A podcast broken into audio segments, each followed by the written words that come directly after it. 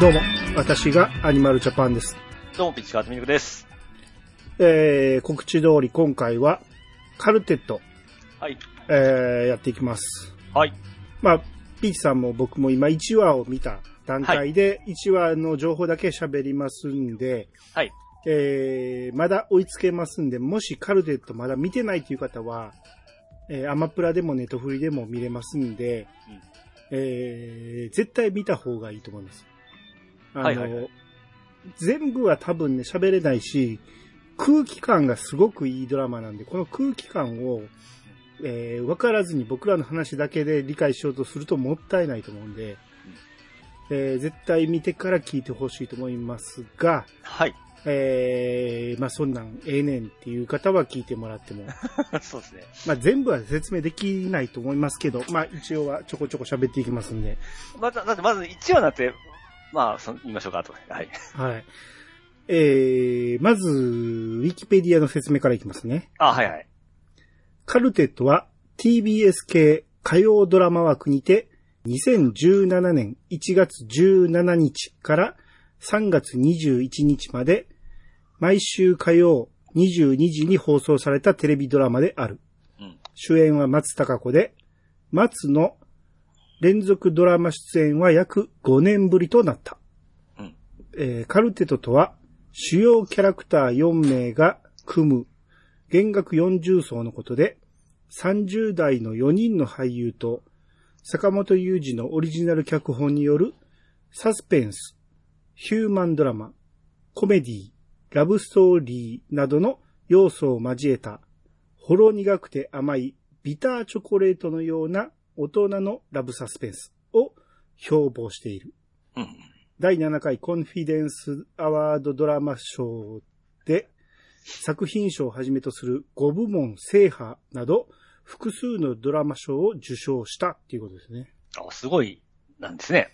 評判は聞いてました。い全然ですね。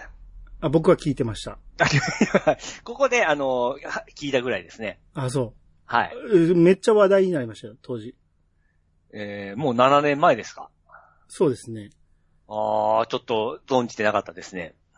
あの、めちゃめちゃ話題になってて、ええおもろいから見た方がいいっていうことなんですけど、はい。出てくる、えー役者さん、後で説明しますけど、あ、あんまり、なんやろ、そそられなかったというか、はい。 今となってはみんな好きなんですけど、はいはいはい。当時話だ。題になった頃は、誰もそんなにって感じだったんですね。ああ、そうですね。うん。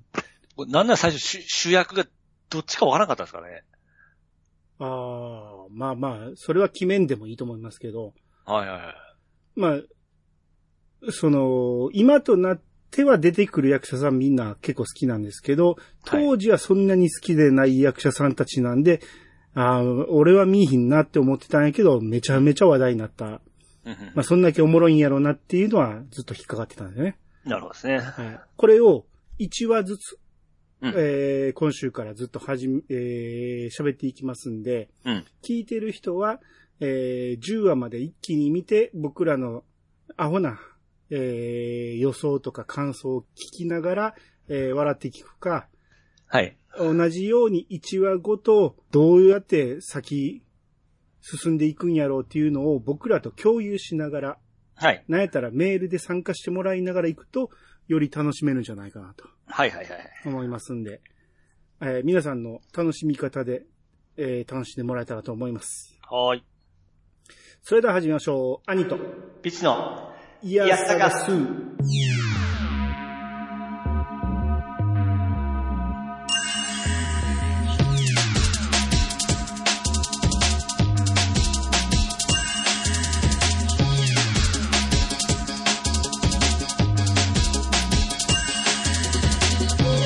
この番組は私アニマルジャパンが毎回ゲストを呼んで一つのテーマを好きなように好きなだけ話すポッドキャストです。改めましてどうもです。はい、どうもです。えー、いつもね、この連続して喋るやつね、はい。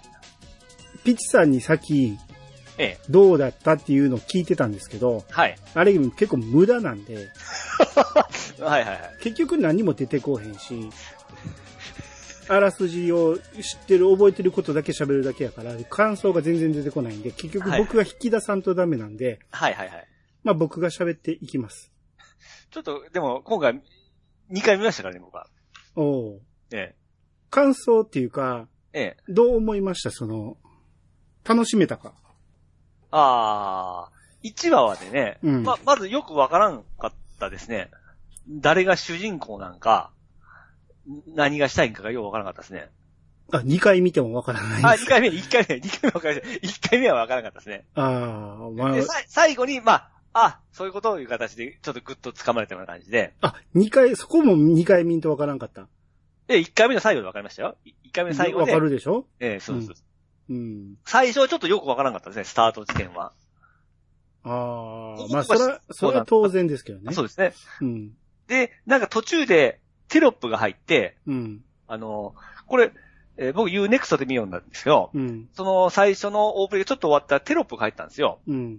で、全員片思い、全員嘘つき、ラブサスメですって書いてあ出たんですよ。うん。アニさんも出ましたうん。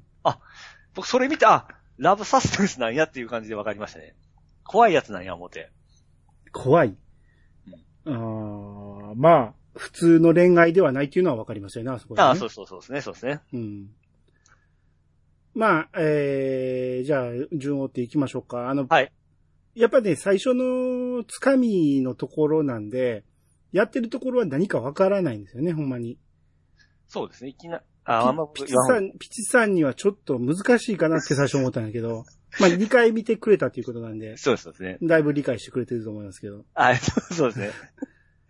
はい、はい。はい、最初ね、ええ、いきなり出てきたのが水島ひかりさんだったんですよね。そうです、そうですね。うんうん。これ役名が、えー、セブキかなヨブキかなセブキスズメ。まあ、スズメちゃんですねす。ずめちゃんですね、はい。スズメちゃんが路上でいきなりチェロを弾き出すんですよね。土壌ライブですね。ライブっていうほどでもね、ただの弾き、弾き語り。語らんけど、路上演奏ですね。うん。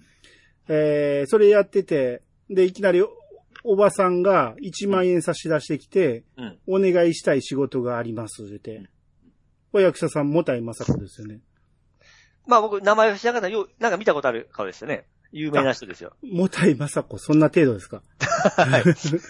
あ、でも、絶対見たことあるなっていう有名な人なんじゃな有い名ですね。すねまあ最近確かにそんな見えへんけど、あの、やっぱり猫が好きとか出とったじゃないですか。ああの人かあの人ですよ。はいはいはいはいはい。次女ですよ、あれの。はあだいぶ年取りましたね。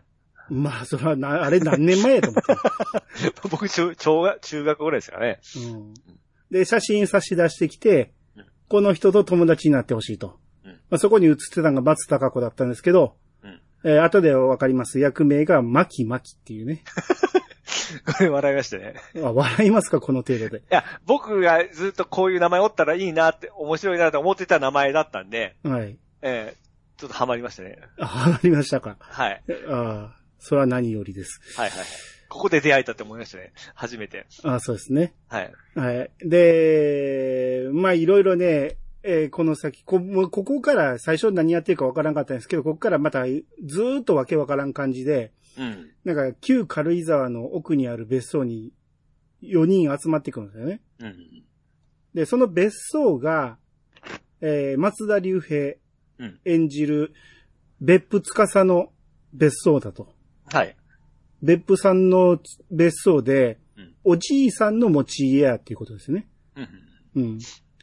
で、そこに、えー、もう一人男の人が、家森豊っていう人ね。はい。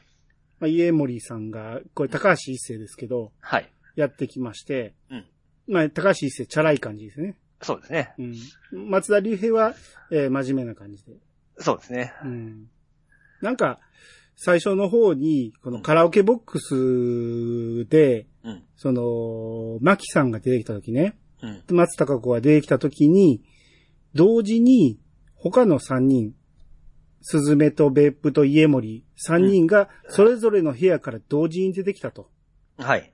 で、それぞれがみんな楽器奏者だっていうことで、これが運命だっていうことで、うん。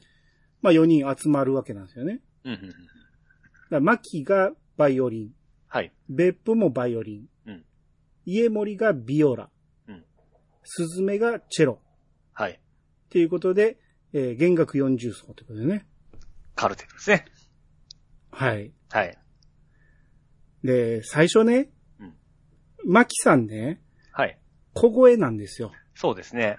あれは何なんやろうなと思ってうん、特に回収もせずそのままでしたけどね。まあ、1話の時点ではですね。はい。たなんかでもまあ1話の途中から普通に喋り出したでしょちょっとあの、自分を出したところからじゃないですかね。あ、そう思いました。で、あとその、声が小さいの、ちょっとい、い、一癖ありましたよね。どういう意味であの、後半にちょっと、あの、いや、普通の声でいいですよっていう形で、あの、小声で喋ろうとして、ない、ひそひと話をするつもりで、小声で喋る、小声で喋りますけどもって言ったところで、うん。いやいや、普通通りいいですからってみたいな形で突っ込まれてましたよね。まあ、それは、大きい声では言えませんがっていうので、い小さい声で喋ろうとしてんねんけど、もともと声が小さいからいそうつそうそもう通りでいいですよっていう。うんそれそだこの、そ、それをクスッとさすためだけかな思ったんですけど。ああ、そう思いました。はい。僕はこれは何か意味があると思いましたね。おー後、今日、今回では全くわからんけど、はい。この先、多分前の晩に何かあったんじゃないか。ほほほほほほ途中ではい。首のあざ気にしてたじゃないですか。あ、しました、しましたね。何かあったんじゃないか。うんうんうん。一応あのあざは、えーバイオリンの、えー演奏に集中してるとあざついてしまうっていうね、はいはいはい。いうことを言ってましたけどうん、ただ、まあ何かその、前の晩に何かあったとしたらうん、あんなみんなが見える場所で、車のサイドミラー映しながらっていうのはちょっとおかしいですけど、ああ、はいはい。うん。まあ、その、それがつくのが分かる人に対してやってましたもんね。ああ、分かります、みたいな形で。まあ見せようとはしてないんだけどね。あ、そうでしたっけはいはい。うん。気づいたのが別府さんで、は別い。府さんもバイオリン弾きやから、ああ、わかりますわかりますとうんうん。いう感じでしたけど。はい。で、この小声の時にうん、三つの坂がありますと、人生には。はいはいはいはい。えーそれは、上り坂う、ん下り坂って言ったところで話が止められてしまって、うん。三つ目の坂が言えなかったっていうね。はいはいはい。うん。あと、まあ、一人一人行くと、牧、牧さん。うんこの人、結婚してると。うん。まあ、多分、この中では今のところ結婚してるって分かってるのは牧さんだけですね。そうですね。うん。で、なんか変な動画ばっかり見る人ですね。うん。うん。で、あと弾くとき、バイオリン弾くときに、はい。指輪を右手に付け替えるんですよ。あ、それちょっと気づかなかったあ、そう。何はい回かやってましたよ。3回ぐらいやってたかな。ほうほうほうほう。一番の中で散々やるからは、これ意味あんねやろうなと思って。はい。まあ一応バイオリン弾きやから、左手で弦を触るから、うん。だから邪魔にならんようにとかいうことなんやろうけど、うん。まあこれがえらい目立ってたから、ね、意味あんのかなと。はいはいはい。で、あと、すずめちゃんはね、うん。演奏するとき、靴下脱ぐんですよね。あ、見てましたね。すっげえ寒そうなところでも脱いでましたね。うん。うん。で、あと、口癖かどうかわからんけど、2回ぐらい言ってたんが、みぞみぞしてきたっていうのを言ってましたね。うん。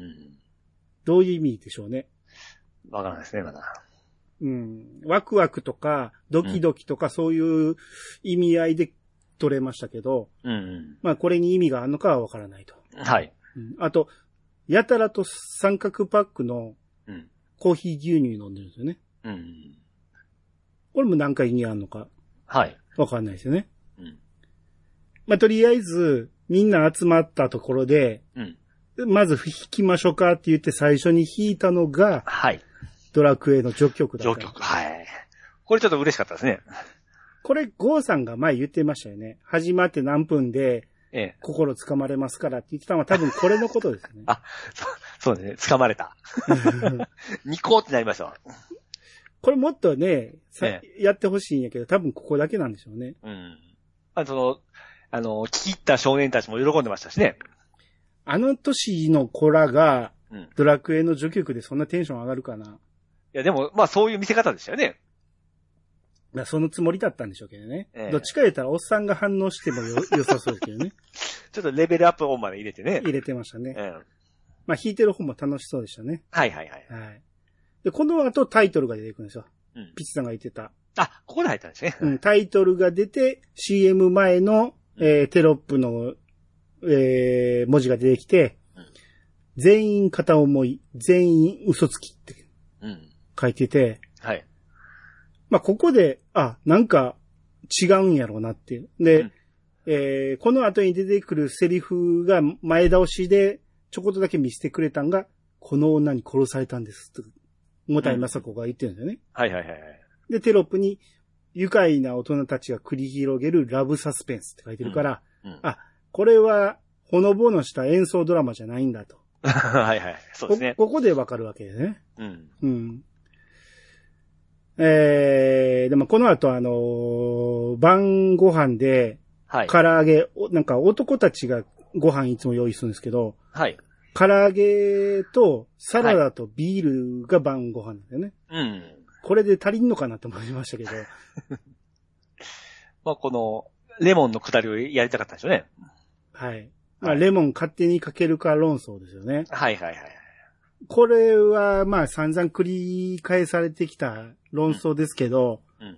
まあ、すごくわかりやすく面白く会話劇をやってましたね。うん。ちなみにピチさんはどっちですか僕は、自分で鳥だとってかける方。自分で、一人でかける方ですね。ああ、はい。さすがに常識ない僕でも一斉にかけないですね。俺はかけないけど、ええ。かけられても怒らないし、はい。あ、まあ、それはそうですね。怒らないしうん、別にレモンなくても、あってもなくてもそんなに変わらんと思ってる。あさっぱりするともあんま思わへん。そうですか。うん。特に、うん、何も感じないですね。あ、レモンと醤油かけて食べる方なんで すよ。あー、もう最悪ですね。だから個人皿に持って行って食べる。まあもちろんかけた、かけられたのは全然大丈夫なんですけど。だかはい、らちょっと味の薄い唐揚げだったら、からし醤油つけたりもするけど、あ、そうそうそうそうそう。あそういう、と、さっぱりさせたかったらポン酢つけたりもしますけどね。あまあいろんなもんつけますよね。そんなことない。あ、そうです か。基本は唐揚げ僕はいろんになもん味ついてるから。あ、 僕は結構いろんなもんかけたがるんで、うん、あのーまあ自分の分だけ取るみたいな方が多いんで。あそうですか。はい。まあ、それが、勝手にかけたんが、すずめちゃんと別府くんだって、はい。それに対して家森が怒ったんだよね。うん。で、なんか、ここにかけるために置いてあるんじゃないか。って言ったら、スズメがその口調に、えらい反応して、うんかけた方が美味しいじゃないか。って言ってるんです よね。ちょっと小馬鹿にするよこうなの感じ、じですね。ゃないかにすごい反応して、はい。もうすげえ真似するんですよ、スズメが。うん。うん。で、い家森が、君僕のことバカにしてるってバカになんかしてないじゃないか。って言って、お半笑いで言ってるんですはいはいはい。よねもうこの辺で、このスズメのキャラが、だいぶわかりますよね。うんう。ん。で、家森演じる、うん。あのー高橋一生さんって、はい。俺僕今までずっと棒読み俳優だと思ってたんですよ。おう。 知ってました高橋一生さんっていう人。顔は見たことありますよ。ぐらいでしょはい。僕が今まで見てきたドラマ、大体おとなしい役で棒読みな感じだったんですよ。はいはいはいはい。あの、声やしね。まあ、パッとせになるような。あんまり感情入ってない。パッとせんとは言わんけど、男前かなとは思うけど、うん。あんまり感情込めれへん人なんかなって思ってたら、はい。この唐揚げのくだりでめちゃめちゃこの人演技うまいなと思いましたね。 はいはいはい。なんかすっげえなんか、いや、いやらしい演技をするなと思って。さあ、そうですね。いらっしゃかったですね。うはいうんん。いや、すげえうまいなと思いましたね。なんかめんどくせえな、みたいな感じですね。うん。で、それに対するスズメのちょっかいの書き方がまたね。はいはうい。ん。はいで、まあ、結果的に、えー、マキさんも賛同して、マキさんもレモンは勝手にかけない方がいいっていう。そうですね。確認2人に分かれたんですね、うんちょうど。でもレモンをかけてしまったらもう元に戻せないと。うん。これは不可逆だっていう話をしたんだね。うん。うん。で、あと、別府くんですけど、はい。別府くんが、どうやら会社員で、うん。会社員なんやけど、ドーナツ売ってる感じなんだよね。ドーナツ会社なんかな。なんか、チヤホヤされてませんはい、どう思いましたまあ、まだ分かってないですけど、なんか、あのーすげえ優優待遇されてるような感じでしたね。なんでかわからないですか出てましたうん。見落としてな。 なんでですかおじいさんが、はい。おじいさん、いえー今ドイツって言われたら多分って言ってたじゃないですか。ええ有名人なんですよ。ほうほうほうほう。別荘も持ってるぐらい金持ちあだ、しそ、うかそうかそうかそうか。はいはい。おじいさんは指揮者なんですよ。世界的有名な。音楽家なんですね。はいはいはい。はい。だからってことでしょ。なるほど。うん。それ以上のことは分からんけど、そうじゃないかなっていうう。ん。うん。あと、ちょっと好意をしてくれてるような女の子がいましたね。はい。あの人はまあ純粋になんかき、いい感じの感じ感じでしたけどね。どういう意味でえ、そういうそのおじいさんどうのことじゃなくて、ただ単にあの別府くんに、にの、そのままがす、なんか気に入っとるみたいな感じじゃなかったですかああ、まあまあそうですけどね。ええ、可愛かったですね。はい。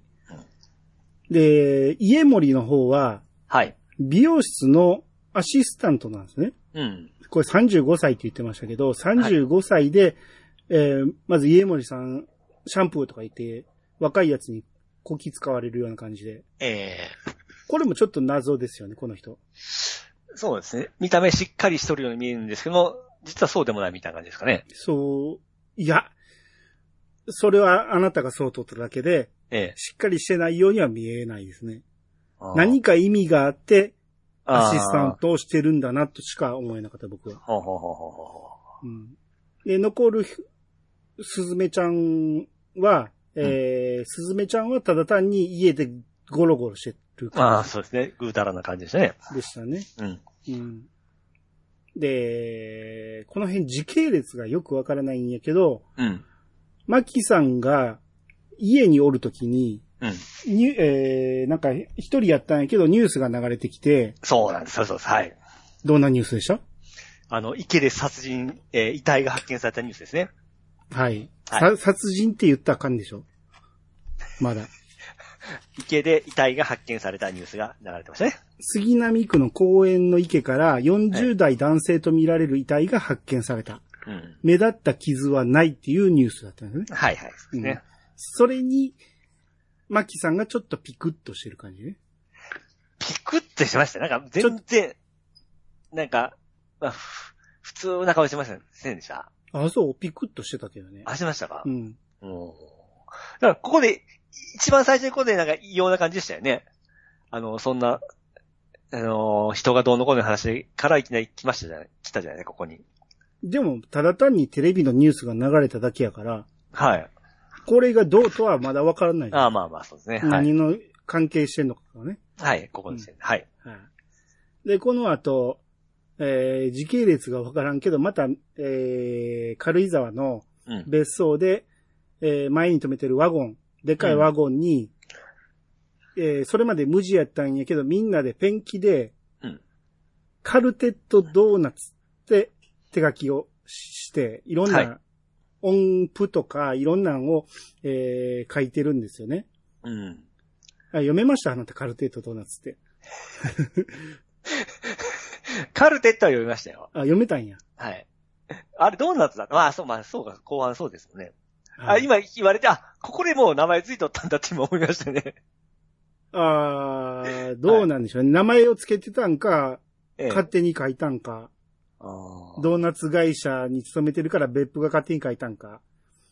でも後半の下りでそのドーナツの話が出てから、それの流れに乗って僕、カルテットドーナツってつけたんかなと思ったんですよ。違う。もうこの時点でカルテットドーナツは書いで、てた。ついてたんですね。うん。英語読めんって困 りますね。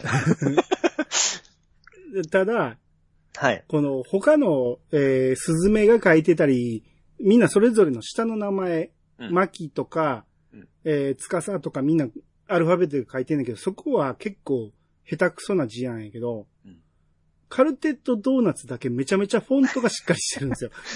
まあ、タイトルですからね。そこはしっかりと。 タイトルタイトルですからね。いや、でもそんだけ書ける人がおんねやったら自分の名前もしっかり書かなあかん やんか。でもあのカルテットドーナツだけすっげえうまいんですよ。あのまあ、まあ、いわゆるチチチームの車みたいなですね。移動、チームの移動車ということですもんね。まあそういうことですでねす。ね。うん。うん。で、楽しそうな雰囲気でしたね、ここはね。まあそうでしたね。あのー、みんなずるずるこけていく感じね、連続はでねいはいはいはいはい。あとなんか買い出ししてるところで、ええ。この家森が、はい。バディソープ買ったとか言って、ええ。どう、ど、バディソープあった買ったって言ったら、それにスズメがえらい反応して、え え。何何何とか言って、あの、バディソープって言わそうとするんですよね。あれも、えあんまり、オチまでたどり着かんかったけど、え。ええ。もうあっこで終わりなんかななんかあれに意味あんのかなバディっていう発音。いや、ボディーソープって普通にいいんですけど、そこわざわざバディっていうのでハマったんじゃないかなと僕は思ったんです。スズメはそれにハマったんやと思うけど、えなぜ家森がバディっていうのか、そあんま、そこは、これが不倫になってんのか、えー、わ、わからん感じでしたね。え。ああ。なんでバディっていうのか。はいはいはい。はいうん。ああ、そこまで考え方ですわ。うんで、この時に、一世尾形がやってくるんですね。はい。 これ、ベンジャミン・タキタっベンて、はい。うん、いう人なんやけど、えー、この人がなんかチラシを渡してきて、うん。その一回聞きに来てくれ言うて、余命9ヶ月のピアニストなんですよね。はいはいはい。で、その人が、えー去っていったら、うんその、家森と別府がえらいテンション上がって、今の見たって言って、うんうん。明日のジョーの帽子でしたね。明日のジョーの帽子だったね、みたいな。えらい二人がテンション上がってるね。はいはいはい。言われるまで気づかなかったけど、言われてみりゃ、あ、ほんまや、と思いましたけうんう ど、んコートも、ベージュのコート、ロングコートでしたからね。そうですそうですね。その辺が明日のジョーでしたね。はい。うん。あと、別府が、はい夜自分の部屋で、うん。そのみんなで撮った写真の中の牧の顔をえらい拡大してるんだよね。そうもう、これね、好きになった感じですよね。ああ。もう惚れてるなって、まあ思うし、そうですね。その後、えー家森がその部屋にパッと入ってきた時に隠そうとする慌てようとかが、はい。あ家森もそれに気づいて、あ、この子惚れとるなっていうのが分かったんですけどはい、はいはい。その後ね、ええ。えー家森に対して牧さんがうん。バスローブで出てきて、うん。前をバッと開いて、わってやって、はい。家森はびっくりするんですけどね、ちょっとええ、ね。えで、それは、別府君にやっちゃダメだよって言ってう、んびっくりするからって言って、え。うん言ったら、えー、お構いなしに、マキさんは別府にもやるんやけど、うん。それに対して、別府、ノーリアクションなんですよ。はいはいはい。うん、こ、ここも違和感はありましたね。そうです。最初はその、まあ、その、ドキドキを隠すためのあれかな思ったんですけど、うん。うん。うん。さあ、その時ですけど、その、家森が、はい。寄ったスズメを部屋に連れて行って、はい。寝か、寝てるスズメの顔を眺めてるシーンもあったんだよね。そうですね。俺触もっ、触ってません、触ってませんでしたっけ髪の毛をちょっとあ、髪の毛。はい避けてあげたぐらいで、うん。あれは何を意味してんのかなって、うん、そうですね。多分、あの、プレイボーイなんで、家森は。うん。だから、あの、一人旅の女子大生といきなり会って、いきなりチューした中止りししてましたね。はい。あのシーンは多分ここは家森はスズメを、をえー襲おうとしてる。うん。襲うっていうか、ちょっとちょっかいかけようとしてるんじゃないかっていうのを思わせるシーンかなと思うんですよ。でも結構、あの、口論で、なんか、仲悪そうな感じもあったじゃないですか。やけど、えどれがほんまかわからあまないあけそうど、そういろいろミスリードしてると思うんですよね。え。うん。だから、読めん男ですもんね、こいつね。まあそうです。謎がみんな多いですね。うん。で、この後レストランノクターンっていうところに行きまして、はい。そこの、えー、責任者が、えー、元フジテレビのアナウンサー、ヤギ、ヤギちゃんですね。そうそうですね。はい。うん。で、その多分主人が、えー、サンドイッチマンの富澤。あ、そうそう、サンドイッチマンやね。はいはい。うん見たことあると思いましたよ、これ。おなん でやねん。で、もう一人、アリスちゃんっていうのが来たんですけど、うん。そのアリスちゃんの立場がよくわかんないですね。娘かなって思うんやけど、うん。その富澤がデレデレなんですよね。そうですね。で、それに対して、その、富澤が娘にデレデレなんのは、まあ普通じゃないですか。うん可愛い娘で。うんやしね。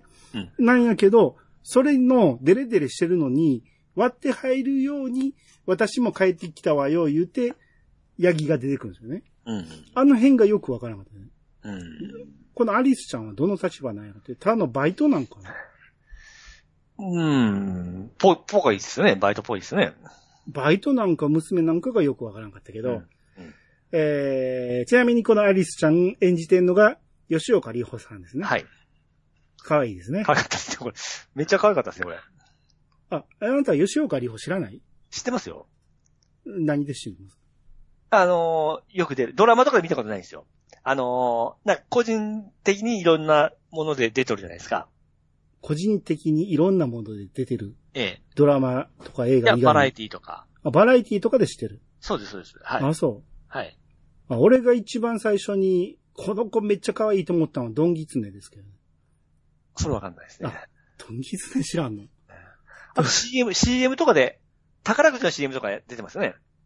出てたと思うけど、うんいろんな CM 出てるけど、一番有名なのドンギツネやんか。ドンギツネ知らないですから。あ、そんな感じやったら恥ずかしいよ。めちゃめちゃ一世風靡してんそれで吉岡里帆、あの子誰やねんってなってんから。ああ、ほうほう。ちなみにあなたドンギツネって分かってないと思うけど、ドンベイの CM で、ええキツネの耳をつけて出てきた女の子がめちゃめちゃ可愛かったんです。もうドンギツネ、そ そう言ってくれた方が、なんかのドラマか思ってるじゃないですか。いや、ドンギツネでピンとこえへんってことはド知らンん、ベイの知らん CM っ見てて、、知らんってことやないか、ドンギツネって知らんってことは。ドンベイの CM 見たらわかります。ああ、そういややってたなと思いました、今。何やねん。ドンギツネなんか、なんかドラマっぽく言うから。めちゃめちゃ可愛かった んや。だってね。でこれ今より可愛いですね。え、そ、 うん、ちょっとリアクションしにくいけど、それ は。はい。えー、このアリスちゃんが、もともと地下アイドルだったと。はいはいはい。で、しょっちゅう炎上してたっていう話を笑いながらしてるんですけど、うん。マキさんが、目が笑ってないからかなっていうね。 うんえー、そう、嘘、笑ってますよって言いながら全然目が笑ってないですね。はいはいこの辺めっちゃうまいなと思いましたね、この、吉岡さん。はい。おー思いませんでしたそうですね。この演技すげえうまいなと思って。うん。で、えー、まあ、そんなんがあって、まあ、そこで、えー、伊勢尾形のピアノを聴いたりしてね。はいはいはうい。ん。で、その後、えー家へ行ったりするんですよね。そうですね。はい。で、えー、別府がはい。ある時、マキさんにうん、夫婦っていいですね、と。うん。夫婦って何ですかってなんか変な質問するんですよね。そうですよね。はい。で、マキさんが夫婦って、って言ったところで車がブーンって通って、なんだと思いますって言って、聞こえなかったんですけど、別府が、はいあ、ああ、いいですねって言ったら、えってマキにびっくりされるっていうね。うん。うん。ここで流れる曲が懐かしかったですね。ここではい。何でしょうあの、杉山清隆。あそうじゃない。よ。えーここじゃなかったですかその後やん。家森のところやん。家森が一人で歩いてて、ええ。で、カーステレオから流れてきたのが二人の夏物語。一個ちょっとずれました。はいはい。うん。ほんま腹立つわ。 見つけちゃった、言うて。はいはいはいはい。えー、家森が、その、何かあるっていうのがここでわかんねんけど、何かは言ってくれないよね。うん。うん。気になったんが、ええ。家森がこの、えー、見つけちゃったって言われる前、一人で歩いてるときに、小学生がヘルメットをつけて歩いてたんですよ。うんうん。小1ぐらいの子が。はい。それに、何、振り返るように見てたんですよ、家森がね。うん。あれなんか意味あんのかなと思いま したね。あーちょっとその、怪しい影がありますね。はい。でもこいつが一番謎ですね、今のとうころねん。で、この次のシーンで、別府のおじいさんが、えーはい世界の別府って書いたポスターが貼られてて、えー指揮者だっていうのが、会社会社かどっかに貼られてた、会社か、に貼られてたんです。そうやったんや。で、見そこと落でしてました。はい。そこで、ピーチさんが先に言いましたけど、会社の人といい感じになってるっていうシーンがあったんですよ。うん。うん。あ、この人といい感じなのに、マキうにん惚れたんか、とか、最初思うんですよね。うん。で、えー、この後俺のめっちゃ好きなシーンですけど、はい。スズメが冷蔵庫からいきなりうんゼリー出してきて、はい。食べようとしたら、ちょちょちょ言って家森が、何食べようとしてんのって言ったら、みかんつめつめゼリーって言って、うん。いや、それ僕のみかんつめつめゼリー言うて、な、これはマキさんのですうん。って言って、いやいやいや、とかいう話をしてて、マキさんが家森さんの食べたんじゃないですかとか言って、そのまま食べようとする、このくだりめっちゃ好きなん ですよ。 好きそうですね。またこの、む難しい、なんか、あこういう話好きなんでしょ全然難しくないや んか。その、マキさんが食べたのは、家森さんのやつで、ええ私が食べてるのは、マキさんのやつって言って、ない家森が、いやいや、すずめちゃんは買ってないだろうと。買ってないなら、食べる権利ないだろうっていう話をしてんねんけど、ええ。その、そこでキャッキャ言いながら追いかけっこしてる感じね。うん。だから最初不穏な感じやったけど、あれ、こいつらできてんのかなっていう。ああ。まあ、仲良くなりますね。なんかすげえ仲良かったですね。うん。うん。で、あと、ベンジャミンがね、えええ。ー余命9ヶ月が嘘っていうのが分かってて、そうですね、はい。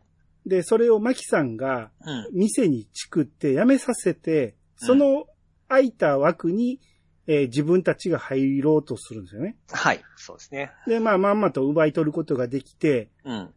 で、その前に、あのー家に行って、すげえ一人で暮らしてるけど家族の写真とか貼ってたりするベンジャミンを見てるから、そうですね。でもちょっと下りがわかるんですよね、その辺の。見せといて。知ってるから、うん。ドン引きするんですよ、三人はね。はい。でも全くマキさん悪気がないっていうね。そうですね。うん。うん、で、それに対して、別府が思いやりがない言うて、ちょっと切れ気味なんですよね。うん。このスズメは、うん。この、マキに対して引きまくってる男二人に反発し始めて、うん。そんなん言うならあなたたちが娘と奥さんになればいい、えー息子とま奥さんになればいいじゃないみたいなことを言い、わけわからんことを言い始めて、うん。で、なんかそんなん言ってるなと思ったら、しまいに、スズメも巻に、に噛みつき始め て、はい。夫さんとは何かあったん ですかとかお父さんはいつ来るんですか来週ですかとかいう話を。うんすごい嫌な感じになりますね。ぐいぐい行くんですよねはいはいはい。でも、巻は全く無視して、あえあ、えもらえますかっていうね。うん。これは最初の頃からずっと、ああ、もらえますか言ってましたけど、ええこれ意味わかりますね。音楽用語でしょはい。はい。何してるんですか、ああ、もらって。音を確かめるでしょああって何ですかど。どう。ええ。どうじゃないですね。違うんですかはい。なんですかまあ、あーっていうのはドイツ語で A です。アーベ d デの。ええ。だからコードであるじゃないですか。C やったら、あるじゃないですか。ドミソ、こうドミソとか。はいはいはいはい。それをくれることですかうん、そういうの、あーだから要はラーの音ですよ。あーっていうの。惜しかったな。はい。うんラスで、はい。うん、あーもらえますかうん言って、最初は小声で言ってたんやけども、しまいに切れ気味で、あー、 あーもらえますかみたいな感じにう。。なんぶち切れましたね。はうんい。まあ、ここで、マキが話し始めるんですけど、うん。まあ、自分は結婚して3年だと。はい。で、まあ、たまには、その、脂っこいもんでもいいかって言って、旦那に、うん唐揚げを作ったら、えらいうまいうまい言って食べてくれたと。はい。そっから定番メニューになったんやっていう話をしてて、うん。それを男二人はえらいにこやかに聞いてるんですよ。うん。うん。で、えー、マキが、そして1年前なんですけど、って言ったら、ここで、スズメが急に真顔で、はいっていう。うん。なんか、スズメだけ聞き方がちょっとちゃう感じなんですね。おー。で、夫さんは、なんか、レモン好きじゃないっていうのが、うん。まあ、とある、えーことで発覚して、うん。それまで、えーずっと勝手にかけてたんですよね。まあ、はいはねい。はい。うん。で、この2年間ずっとかけてきててうん、レモンが好きじゃないっていうことを自分に言ったんじゃなくて、後輩に言ったのを聞いてしまって、うんえーそれが発覚して許せなかったと。うん。なんか急になんか許せないとか言い始めたから、 ほ男二人はフォロー入れるんですね。それ優しさですよとか言 って。はいはいはい。なんか、いろいろ、いろいろフォロー入れるんやけど、それは、スズメはずっと真顔で聞いてるんですよね。ええ。この辺もなんかすげえ違和感がいろいろあって、うん。で、この間、その、別府が、二夫婦って何ですかって聞いてたの。あれ途中で聞き取れなかったんやけど、あれはう結ん。局なんて言ってたかと言ったら、えー夫婦って別れられる家族うんなんだと思いますって言ってたってことね。はいはいはい。重でたい、ですね。深いですね。ああ、まあそうですね。はい。意外な答えが返ってきたと。うん。で、さらに、えー、三つの坂っていうのも途中で途切れてて、ああ、はいはい。三つ目が聞こえなかったんやけど、はい。上り坂、下り坂、はい。そして、まさか。だと。はい。あこういきなりこの辺回収していくんやと思って、はいはい。ぐいぐい行きましたね。うん。で、マキが言うには1年前、うん夫が失踪しましたって。うん。ここでガッと、急展開するわけですよ ね。そして、別府くんのキレ、キレが忘れるぐらいになりましたね。え何が別府くんがちょっと、あの、不機嫌から始まったんですけども、あの、話がマキさんに持ってきましたもんね、ここかはい。ら。はい。まあ、要は、みんなうん、音楽をこれからやっていきたいんやけど、えーもう結構な年だ、30代、みんな30代で、はい。この先これで食べていけるのはもう無理だと思ってるんじゃないのっていう話から、うんえー、でもマキさんは帰る家があるじゃないじゃないですかって言って、おはい旦那さんもいい会社で働いてるしって言って、う振ったら、えー、要は自分の旦那は失踪してしまったっていう話をし始めて、うんはい。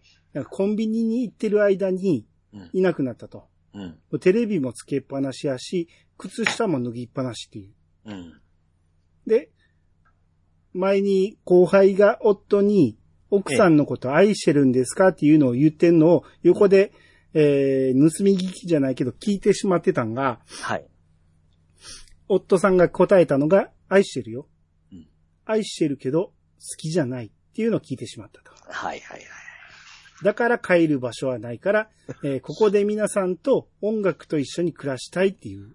まあつまり、えー、マキは週末だけここに来てて、あとは帰ってたんやけど、うん。えー他の人たちはもうここに住んでるっていう感じなんですかね。うん。だから、えー別府も家森も職場は長野にあるってことなのかなまあなんか、出てましたもんね。今しそれで仕事に行ってるっていうそうですね話をしてたから、すずめちゃんだけが家に残ってましたもんね。そうですね。うん。そういうことなんでしょうね。うん。で、これでまあ、マキさんも、えー一緒に平日も住むことになったってことだと思うんですけど。はい。で、まあ、まあ、この、ちょっと、喧嘩みたいになって、ちょっと、和みましたよね。お互いがみんな知れてみたいな感じで。そうですね。うん。で、そっからレストランに行ったんですね。まあ、そこからレストラン行って、まあ、演奏、初めて演奏するんですけど、はい。まあ、その前、楽屋でね、アリスちゃんがね、ええ。ベンジャミンさんが言ってましたよ。音楽っていうのはドーナツの穴のようなもんだ。うん。何かが欠けているやつが奏でるから音楽になるんだよね。うん。全然意味わかんなかったですけど、ふふふふふ言うて、はいはい はい。全く目が笑ってないですね。この子ほんま演技、演技うまいなと思いましたね。うん。可愛いし。かわいいね。はい。で、まあ、演奏に向かう直前、マキが、はなんかカラオケボックスで偶然出会えてよかったです。うん。あれって運命だったのかもしれませんねっていうん。う、うん、言ってるんですね。はい。で、ここから演奏始まるんですけど、うんモルダウですね。 モルダウの流れ。この曲好きなんですよ。あ、そう、珍しいね。あ、中学校の演奏したんですよ。いやいや、みんな習うよ。あ、 あそうか教科書載ってますもん乗っね。てますよ。この歌僕好きなんですよ。作曲家誰モーツァルト。なんでやねん。えー、有名な人ですよね。はい。 うーん。シューベルト。違う違う違う、当てずっぽで言う な。このドラマの中で言ってたよ。あなた名前と思ってないだけやねんて。バッハ。違うって。スメタナ。 あ言ってたやろスメタナやりませんかみたいな。ああ、あモルダルねっていう話をしてたあれ、あなたが人の名前と思ってない から。あ。そんな人が作曲してたんですか知らんな。もうちょっとメジャーな人か思ってましたけど、はい。あーまあこの曲が聞いて、もうその中学校以来に聞いたんで、すごそくか それを好きですってよう言えたもんやね。はいで、えー、まあ、この演奏始まったら、このモーダウの演奏が始まったら、はい。カラオケボックスの改装が始まるんですよ、あの時のね。うんうん。で、マキが自分一人で部屋で、うんえーバイオリン弾いてるんやけど、みんな自分の部屋からそれぞれ、マキのこと見てるんですよね。うん。マキが出てきた瞬間、みんな同時に出てきたうん。で、要はあれは偶然じゃなくてうん、奇跡で、運命でもなくて、仕込まれてたっていうことがここで初めてわかるんだよね。はいはいはいはいはいはい。え、わわかったでしょこれわからなかった。今聞いて、ゾッとした。あ、そういうことなえ、んや。何を見てたんあなた。 あ、そういうこと出るタイミング測ってたやん。ああ、なるほどね。うん。 わあ、ちょっと、走りましたわ。そういうことか。大丈夫このドラマ、ここの先喋れるおー、わかったわかった。なるほどね。なるほどね。うんで、演奏が終わって、立ち上がって、はいみんなに、客に挨拶するんですけど、ええ。別府が客に、こんばんは。カルテット、ドーナツホールですっていうね。はい。いや、そこれ、さっきの下りで、急につけたんかと思ったんですよ、この、この名前を。か、ちゃうちゃうちゃう。あれでびっくりしてたのは、ええ。カルテットドーナツやと思ってたのに、ドーナツホールってつけたからびっくりしたんですよ。ほうほうほうほうほう。どういうことですか ホールは、長い。ちゃうわ。えなんやねん。こんな人と、この先10回目までできるのかな こんな察しの悪い人がこんなに いろいろ仕組まれてるドラマを。ドーナツホール。うん。ホールもわからんの。ホールあんのでしょ穴でしょ。うん。なんで穴ってつけたんよ。え、ドーナツに、に穴開いとるからでしょうん。うん。えドーナツとドーナツホールでちゃうんですかベンジャミンが言ってました。音楽っていうのはドーナツの穴のようなもんだと。はいはいはい。何かが欠けている奴らが奏でるから音楽になる。はい。そのドーナツホールです。はい。何かが欠けてる集まりうん。って言いたいんです。うん、そそれはわかってますよ。なんじゃあなんで答えへんかったんえ、 ドーナツとドーナツホールでちゃうんですかドーナツはドーナツやんか。穴が開いとるのがドーナツじゃないですかドーナツの穴のことをドーナツホールっていう。穴のこと言ってんねん。穴開いてるやんか。あそこ食べられへんやん。何もないやんか。あの穴のことを言ってんねん。あドーーナツホールって言ってんねんから。はいはいはい。ああ。だけどドーナツじゃなくて、ドーナツ穴っていうことですね。そうそうそうそああ、なるほどね、なるほどね。 わかりました。う。何、何言ってんのドーナツイコール穴かと思ってましたね。欠けてる、何かが欠けてる。それにより音楽になってるっていううん。ことを言ってるんです。はい、それは分かってますよ。分かってないやん。で、場面変わって、はい。朝、スズメが起きて1階に降りてきたら、うん。えー、マキが一人で演奏してるのが聞こえてくるんですけど、うん。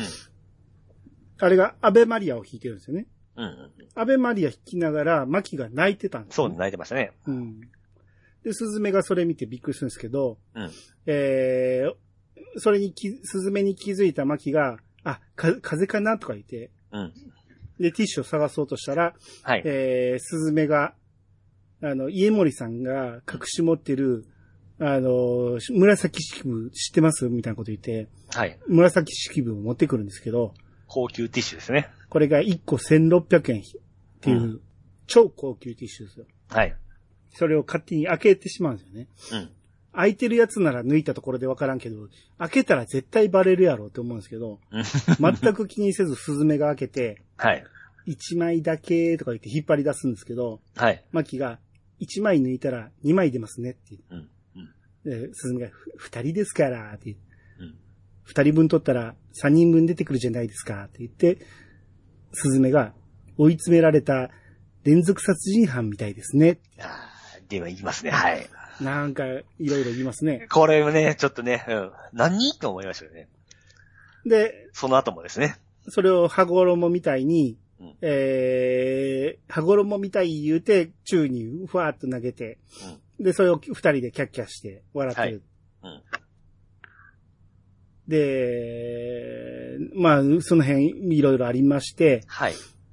で、その後、その、すずめがと、えーじゃあ、まきさん、まきさんが東京に一旦戻る言うて、まあ、家に一人になったすずめが、うん最初この、まきさんがこの家来た時に、すずめがテーブルの下で寝てたんですよね。ちっちゃいテはーいブルの。。ええ。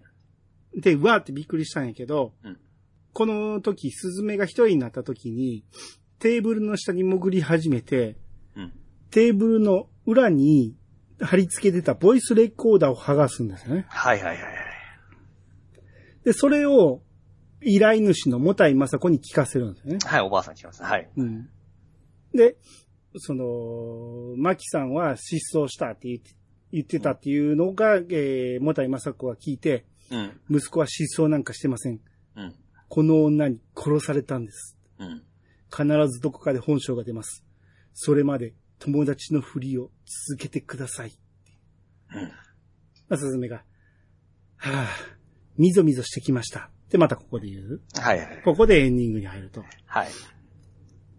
まあ、1話から結構見せてくれるんやなっていう感じで、まあ、この辺はまだまだつかみなんでしょうけど、うん。ここからエンディング、はい。えー、主題歌がうん、大人の掟。うんこれ歌ってるのがドーナツホールっていうことで、はいはい、このメンバーですね。主主役4人たちですよね。はい。作詞作曲がシーナリンゴでしたね。でしたね。はい。あ、そういや、俺これ椎名林檎が歌ってんので聞いたことあるわと思った。あ、そうなんですね。うん。まあもう、わあ、リンゴっぽい曲や思いながら聞いてましためね。ちゃめちゃ林檎っぽか ったよね。またみんな、うみんなっていうか女の人二人とも歌が上手いんですよね、これ。はいはい。男のふ二人は歌ってんのかよくよくわからんかったけど、声出てるなぐらいやったけど。はいはいはい。うん。あーで、どうでしたか一話見て、感想。ああ、最後から、最後に行くにつれて、あのー引き込まれてきましたね。あ、ゾワゾワっとして、あ、こういう感じで行くのかという、そうですね。見方変わりましたね。それは誰でも、 誰でも普通の感想ですよね。あもっとなんか自分なりに思ったことないんですかあ、あな、わからんこと言う聞いていいですかどうぞどうぞ。一番さ、あこれ、一番す、これで見返して一番最初におばあさんが来てから、うん。いきなりスズメちゃんの名前呼んでんですよ。はい。俺なんでこのおばあちゃんスズメちゃんの名前知ってんかなと思って。はい。あと、スズメちゃんが何者やっていうことですよね。はい。そこはちょっと、はじめこいつなんかアホな子やなんかな思ったら、結構こいつエージェントかなんか怪しいやつなんかな、ないかなってちょっと勘繰り出してきましたね。ああ、なるほどね。はい。そういう風に思ったと。思いました。うん。で、2周目見たときに、さっきあのー、えー、っと、誰やったっけ、あのー、別府さんか。うん。別府さんがマキさんの写真をアップしてたじゃないですか。うん。これ最、最初ね、好きなんかなと思ったんですけど、うん。これね、ゾウのアップなんかじゃ、アップじゃないかなと思ったんですよ。ほうほうほう。はい。マキに対して、あの、愛じゃなくて、うんこの、像を、ちょっうとん悪い気持ちの方が、入ってこうアップにしてから、この、見てたんじゃないかなと思ったんですよ。だからこう、バッてしても全然、ドキドキせんかったんですよね。なるほどね。はい。これ2周目でも変わりましたね。ええはい。俺は、ええ、あのアップは、ええ。その直前に首のあざの下りがあったから、はいはい。あれ確認してたんかなって思ったんです。ああ、そうかそうか。うん。そう、なるほど。 そうか。ああ、なるほどね。なんかあるんちゃうかと。ああ。で、会社の人とええ感じじゃないですか。え別え府さんはね。うん。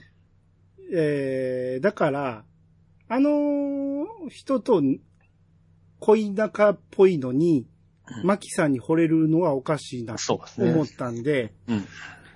で、俺が思ったんは、あの会社のシーンはうん。結構古いんじゃないかなと思うんですよ。ああ。時間軸が違うんちゃうかなって。はいはいはいはあの人、もしかしたら、い。うん。亡くなってるかもしれんなとかね。ああ、亡くなったか殺されたとかね。とかね。うん。まあ、それはわからんけど、まだね。とか、あと、あの、美容室で働いてる家森はうん、髪型全然ちゃうんですよ。なんかね、すごい、さえん感じでしたよね。冴えんことはないよ。いや、暗い感じでしたよね。そんなこともないよ。あ、そうですか全然普通でしたけうんど、、うん、うん、ふてぶてしい感じでしたけどね。うん。うんだって、ほ客からは店長さん直々にシャンプーしてもらえるのを言ってるぐらいから店長に見えるんですよ。はいはいはい。うん。うん。そうなってくると、うん。あの、さっき僕はその、偶然出会えたと思ってたんですけど、みんな、その、偶然じゃなくて、マキに会うために来たような感じじゃないですか。はい。そうなってくると、おのおのマキに何かしら持ってるような感じですよね、今。そう思うですよね、最初は普通はえね。え、ええ。うん。多分、こっからいろいろ明かされていくんじゃないですか。うん。うん。で、あのー、な、えー、あそこあそこ。えーっと、ティッシュの連続殺人の話をした後に、うん。マキが、あのー、えー、逆向けを肘まで剥がしますよとかいう言葉、ちょっと、あのー、痛そうな話を言ったんですよ。うん。あ、こいつもちょっと、何あのー、さ、えー、す最高なとこあるなっていう感じをちょっと見せたんですよ。ああ。はい。 まあ、なんか意味ありそうではありますけど、あれも。はい、そうですね。うん。あれは、家森が怒って、うん。逆向けを肘まで剥がされますよって言ったから、うん自分がやるとは言ってないのね。あで、怒られますよ、怒られますよってマキが言ってんのに、スズメが全く気にしてないじゃないですか。ーはいはいはい。この時点でできてるんちゃうかなと思うんですよ。スズメ と家森は。ほうほうほうほう。だから、誰にも触らせない、隠し持ってるあの高級ティッシュを知ってるんですよ。ら、で、開けて勝手に使っても怒られないだろうっていうことは、うん。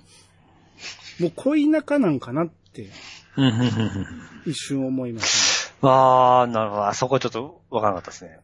うん。うん、まあもう他にないですかえー、吉岡里帆。うん。あれもちょっと臭いなと、ちょっと思ったんですよね。うん、なんであのね、モルダウの流れの演奏の時に、うん。最初なんか、えー、吉岡里帆をうん。映してたんですよ。うん。うん。これなんか映す意味はあるのかなと思ってたんですよ。うん。あと、エンディングのスタッフドールで、主要キャラ4人の後に、すぐ吉岡里帆の名前が来たんですよ。うん。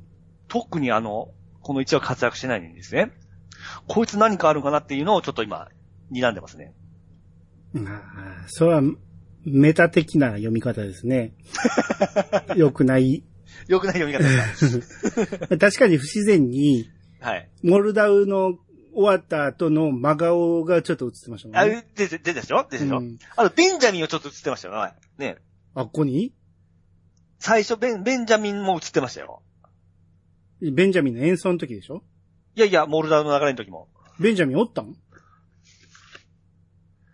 おらんかったんですけど、何何を言ってんのえ、ベンジャミン映ってたような。ちょっと、まあ、ちょっとまあ、えー確認しようか。はい。見よ待ってよう。あ、だからこいつ、やられるんじゃないかな思ったりしたんですよ。どこにベンジャミンおんのえっとね、じゃあモルダウの流れどこだったっけ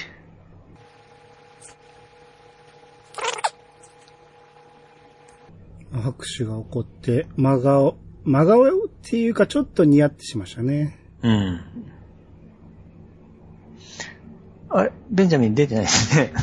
あれなんなんどこにおると思ったんあ、いや、あ、出た出た。軽井沢駅のとこで、ベンジャミン出てきました。あの、その4人が出会った後のシーンで、ベンジャミン出てますよ。駅、駅、え、何この演奏の後演奏中じゃないですか、これ。演奏中にええ。え、ちょっと待って。演奏、演奏始まるじゃないですか。うん演奏始まって、あの演奏始まったらカラオケのシーン行くでしょー、そうそうそう、その後、その後です。え、駅に立ってたんは確かベンジャミンじゃないよ。あ、あれベンジャミンちゃうんですかこれやろもたいまさこやないか、バカ。どこがベンジャミンやねん、これの。もたいまさこがやってきたの。あ、あ、ベンジャミンが去っていきようかな思ってたんですよ。あ降りてきたやんか、軽井沢駅に。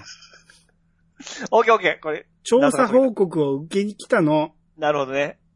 オッケーオッケーオッケ無駄な時間を使わせて。ー。まあ、まあ、これ一個謎が解けたわけじゃないですか。謎でも何でもないわ。僕の謎がね。うんえー、まあ、そうね、残ってる謎としては、あ、あれです、あの、えー、ベンジャミンのポスターをマグネットで貼ろうとしたところに、うん、。あのー、えー、あの子が、えーっと、メガネの子が、ピンでバーンと打ちつけたんですよね。狂気を見せたとこ。ここもちょっと狂気ってましたね狂気そう取ったんや。 あーで も、ね、わざわざ刺すこともないだろう、ないだろうし。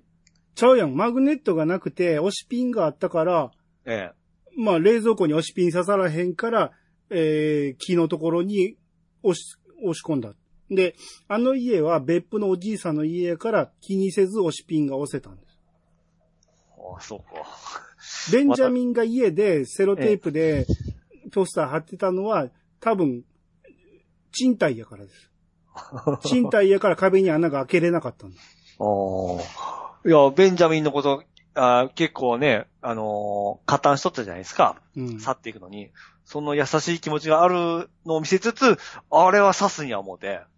いやいやいやいや、顔に刺してたわけちゃうやん か。ちゃんと飾ってたやんか。おー要はみんなベンジャミンのこと好きなんですよ。はいはいはい。やのに、マキがすあっさりと、あの人嘘だから言って首に刺してしもたから、聞いてたんですよ。ああ、なるほど ね。え、そんな見方で大丈夫いや、あの、今日でななんとなく分かってきました、見 方。もう、これ1話で自分なりにこういろいろこう、見、見るとこ、見、えー探してたんですよ。 だからいらんとこまでいっぱい探したわけですよ。なるほどね。はい。まあだから、ピチさんが言いましたけど、モタイマサコがスズメのことを知ってたのは謎ですよね。そうなんですよね。うん、ちょっとね、天然を見せつつ、しっかりしとるとこはしっかりしとるじゃないですか。はい、俺は エージェントとは思わないですけど、ね、ですけども、あんなね、盗聴器つけたり、はできんねう頭の中ーねんどうなんでしょうね。まあ確かに、ちょっとできすぎな気もするし、嘘がうますぎるし、うん。うん。ななんとか聞き出そうとしてるし、そうそうそう。何者かなとは思いますけど、うん。うん、だって、普通の女の子なら、 うん、荷が重すぎますよね、これね。そうですね。そうですよね。うん。殺人犯やとしたら、うん。そんなところに行くのは荷が重すぎるしね。うん。で、あとさっき僕も言いましたけど、マキがなぜ最初小声だったのかっていうのも怪しいですよね。うん。これはなぜなのかっていうのと、はい。あと、マキがこの家にずっと住むってなった時に、うん。カーテンを変えたじゃないですか。ああ、はいはいはい。あのカーテンなんで変えたんやろうなって思うんですようん。元々のカーテン別に汚れてるわけでもあかんわけでもないじゃないですか。うん。普通の茶色のチェック柄のやつだったのに、はい。ピンク一色のカーテンに変えちゃったんですよ。うん。何か意味あるよ。なるほどね。うん。で、えー、さっき言いましたけど、あの、演奏前のルーティン。はい。あれ、えっ、と、モルダを弾く直前にみんなそれぞれの自分のルーティンやってましたけど、うん。マキが指輪の付け替えしてて、うん。ベップがメガネを拭くっていうのやってましたね。うん。これもう2回ぐらいやってましたね。はい。で、家森が、あのーシャツの襟をガサガサっとする、なんか、開け、襟を開ける感じで、はい。これ、やってましたね。2回ぐらいやってました。うん。で、スズメの靴下脱ぐとか、うん。これは何か意味があるのか、うん。もしくは後にこれをギミックとして使うのか、はいはいはい。なんかちょっと覚えといた方がいいかもしれない。そうですね、そうですね。はうい。んえー、まあ、ここまで来て、一応、えー、ひお便り行きましょうか。はい。あ、でも、でもね、 カルテットって、うん。 4人で協力してやるっていう意味じゃなかったでしたっけ うん。いや、えーただの40層ってことです。別に、あ協力ではないですね。 40層っていうか、4人組っていうことですよね。ああ、特にその4人が仲いいとかそういうわけではないわけですね。協力してやるとかそういうわけじゃないですね。いや知らんよ。あなたが勝手にそう想像したわけやろ。調べたわけでも、聞いたわけでもないでしょ、そう俺の知ってんのはただの4人組っていうこそうねうんうんと。トリオ、2人が、えー、デュオ。 2人がデュオでしょ、うん ?3 人がトリオでしょうん ?4 人がカルテットっていうだけです。あ、そうかそうか。トリオに協力っていう意味がありますかはい、 ないですね。ないですね。はい。日暮さんのて、えー、G メールいきますね。はい。カルテット1話鑑賞ということで、あ、一緒に見てくれたんですね。こんばんは、日暮です。はい。見たことないドラマなので、配信と同時進行で見ていこうと思います。うん雰囲気は好きなドラマです。うんこれからの恋愛模様と癒さが配信が楽しみです。マインドマップを作ってみましたということで、おう。マインドマップ。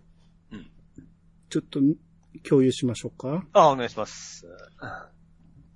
あ、めっちゃわかりやすい。まあ、い人物相関図ですね。はいはいい、いはい。わゆるね、1話終了時点で、真ん中にドーナツホールがあって、4人、えー、家森、別府、スズメ、牧が、え4人おって、相関図として、スズメが牧を探っている。はい。で、牧京子、これがもたいまさこですね。うんは、えー、スズメに依頼して、うん。で、牧のことを疑っているという矢印がついてて。うん。で、えー、もたいまさことまきの間に、えー、夫さん、はいはい、はい。これ、みきおさんという方ですうね、ん。があって、えー、夫さんは失踪したと。うん。で、まきが夫さんに殺したっていう、ハテナマークのついた矢印がついてる。はいはいはい。はい。まあ、こういう相関図が今のところ分かってると。 こう書くとわかりやすいですね、ほんま。なんで分かってなかったのいや、さらにわかりやすいね、と。はい。そうですね。まあ、見ながら話すには分かりやすいし、はいはい。ただピッチさんに先見せてしまうと、え え。ピッチさんはこのまま喋ってしまう。先見たかったな、これ。はい。だから、日暮さん一緒にこれから、えー見ていきたいと思うんで、はい。えー具体的な感想とか、これからどうなるっていう予測なんかがあれば、また送っていただけたらと思います。はい。はい。えー、で、ここからどうなるかなんですけど、はい。あ、先にエンディングのテロップで、二人の夏物語をかけながら、えー車から身につけたって言ってたやつ。えあいつ、えー、マミー D っていう人らしくて、え。はい。マミー D って出てたんですよ、文文字がね。はいはいはい。あこんな人知らんなと思って調べてみたら、ライムスターのメンバー、あ、ライムスターって書いてたかなって書いてたんですよ。ええ。だからライムスター、歌丸、歌丸さんの人はい。なんかな俺ライムスターも知らないんですけそうどで、すね。ラッパーのグループの人なのかなうんうんうん。そ、その人が、えー、出てるってこと。はい。あと、別府くんと、えー、恋仲っぽいのが菊池明子さん。うん。あ、ショートかの、ショートのですね。ショートの。はいはい。うん。あの人の名前が菊池明子さんっていう方で、うん。まあ、役の名前ちょっとメモんの忘れてましたけど、うん。この人はどうなのか、うん。今どうなのか。うん。で、松田優平は何しに来てんのか、うん。何か目的があるはずなんですよね。そうですね、そうですね。 うん。さあ、ピチさんどう思いますかあ、うんじ次回予告行きましょうかそれちょっと、まだ見てなかった。ちょっと 忘れとったなんで最後まで見えへんの忘れとった 歌で終わってましたわ。ちょっと待ってくださいよ。え、だようそこで止めれる な。最後の1秒まで見るやん、こんなん。まあまあ、待ってください、待ってください。あ待って見くださいて。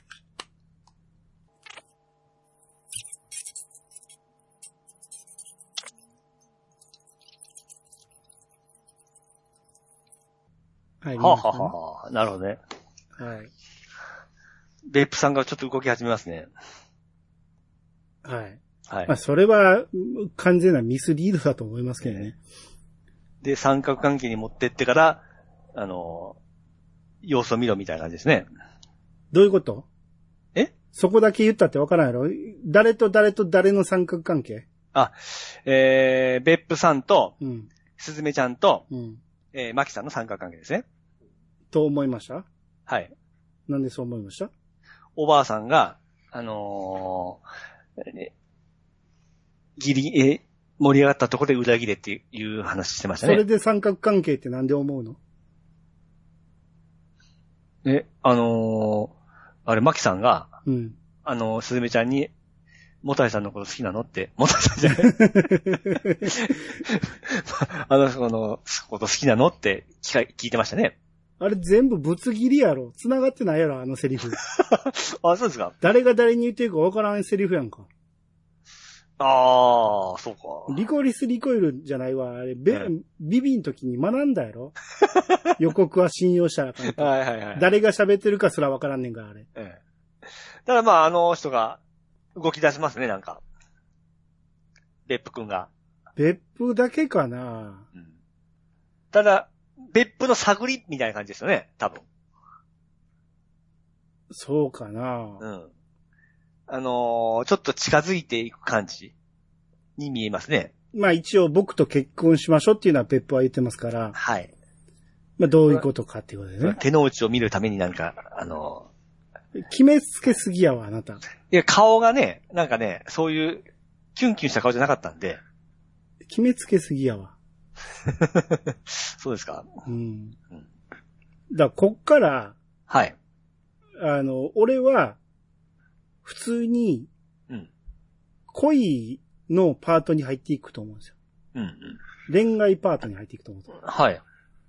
最初結構怪しいシーン1話で見せたけど、うん。あれやっぱこの人たちってただ単に恋愛してんのかなって思わせるのが2話からしばらく続くような気がする。あ、そう、銃はありますからね。はい。ガチの恋愛にちょっと行くんじゃないか。で、テロップに恋の三角関係いいって出てたんですよね。うん。だから三角関係っぽく描くんじゃないかなと。うん。この三角がどこに矢印がつくんかがわからないんですけど、そうですね。兄さんの最初の一番の話だったら、あのーね、あの人と、えー、すずめちゃんは付き合ってるって言ってましたもんね。スズメと家森さんいやは付き合っとる。付き合ってるかどうかわからんけど、できてる感じうん。はなんとなくうん。感じたんですけど、はい。まあそれもわからへんから。うん。うん。スズメが好きですって言ってんのをこれ誰に言ってんのかわからんし、まあそうね。別府が秘密ですよとか言って言ってるんですね。うんだ、誰か誰のことを言ってんのかがまだわからん。ほんまや、ぶつ切りばっかりや。でしょ うん。それ信じたらあかんよ。そんなもん大体見せてくるわけないやん、その全 部。うんやられたな。で僕と結婚しましょうも、全く関係ないシーンか人もしれに、なああ、そうね。あのーね、会社の人に言っとる可能性もありありますしい。ね。そうですね。うん。過去にね。うん。を踏まえて、この先どうなるかと思う。うん。いうことです。はい。予測してくださ予測ですか。い。はい。忘れとったな。 えっとね。あのー、アニさん先だって言ってた。まあ、間違いなく、 ええ。マキさんは殺してないでしょ。旦那さん、夫さんのこと。はい。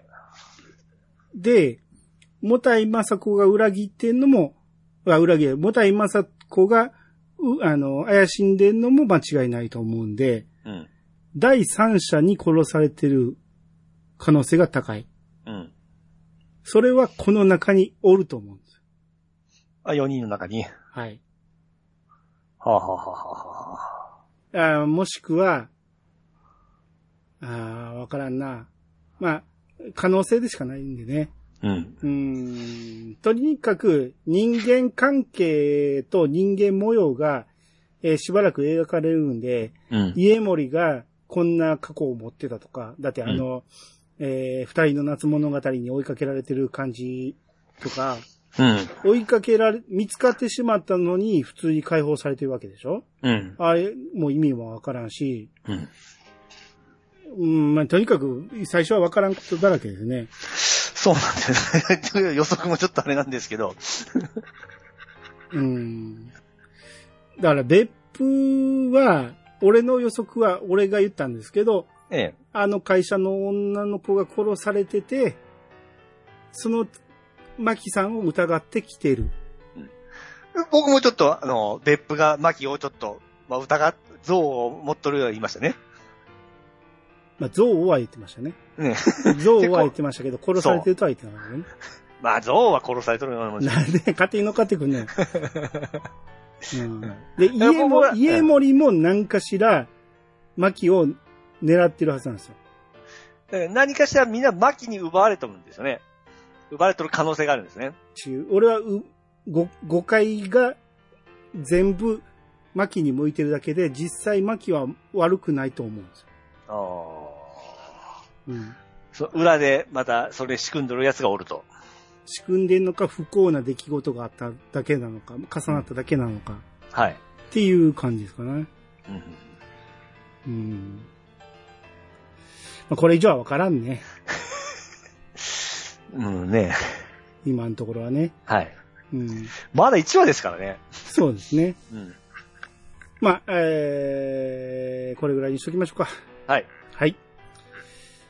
えー、ということで、皆様からのお便りをお待ちしております。えーはい皆さん、見た上で、えー、この先どうなるかうんっていうのとか、全部知ってるなら、えー、ネタバレなしで、うんえー僕らのトークの感想を送ってもらうか、みたいな感じで送っていただけたら、えー、盛り上がるんじゃないかなと思いますんで、はいはいはい。よろしくしくお願いします。お願いします。